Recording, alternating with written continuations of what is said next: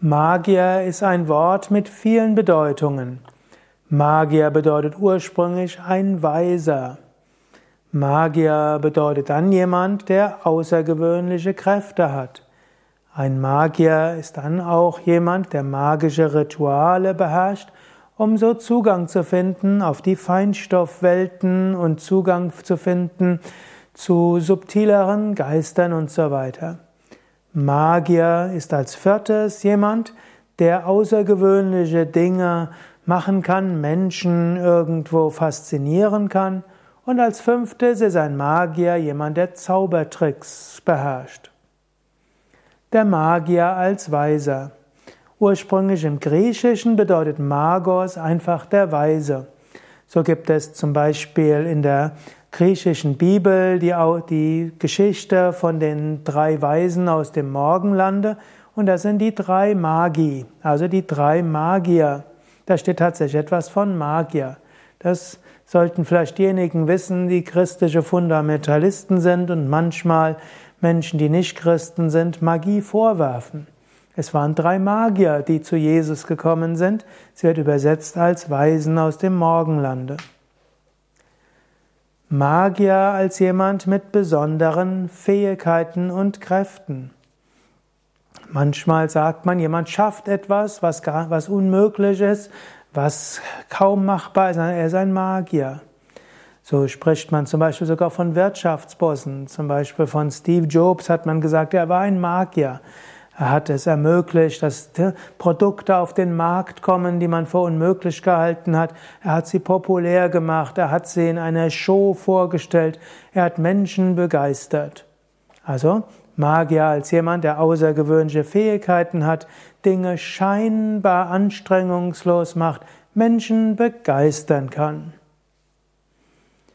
Magier als jemand, der magische Rituale macht, Zugang findet zur Feinstoffwelt, mit Geistern und subtilen Wesenheiten kommuniziert. Magie ist auch eine okkultistische Disziplin.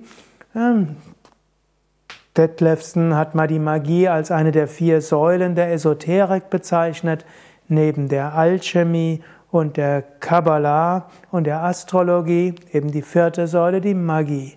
Und ein Magier in dieser Tradition ist jemand, der sich einer bestimmten Disziplin unterwirft, beim anderen Magier in die Lehre geht, magische Übungen macht, die zunächst einmal aus Selbstbeherrschung bestehen, aus Reinigung bestehen, aus subtilen Wahrnehmungsübungen bestehen.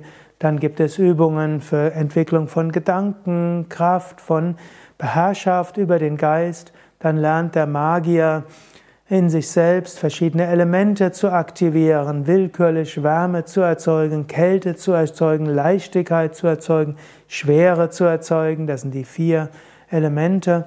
Dann lernt der Magier Energiefelder zu schaffen, zu kommunizieren mit feinstofflichen Wesenheiten und dann lernt er verschiedene magische Techniken mit Zauberstab, mit Karten, mit Ritualen, mit Amuletten und anderen, äh, mit heiligen Silben, so etwas wie Mantras und so weiter.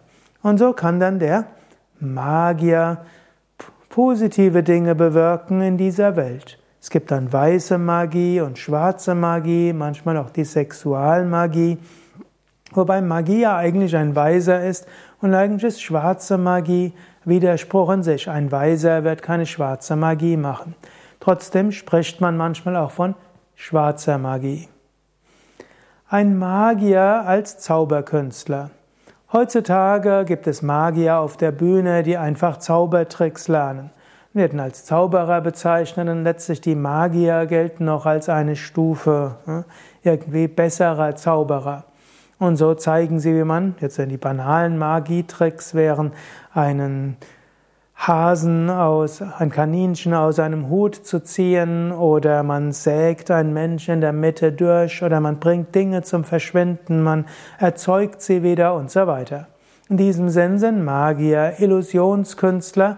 Das hat jetzt nichts mit besonderen Feinstoffkräften zu tun, sondern es ist einfach eine Frage, wie man Illusionen erzeugen kann und geschickt etwas macht, was Menschen nicht bemerken.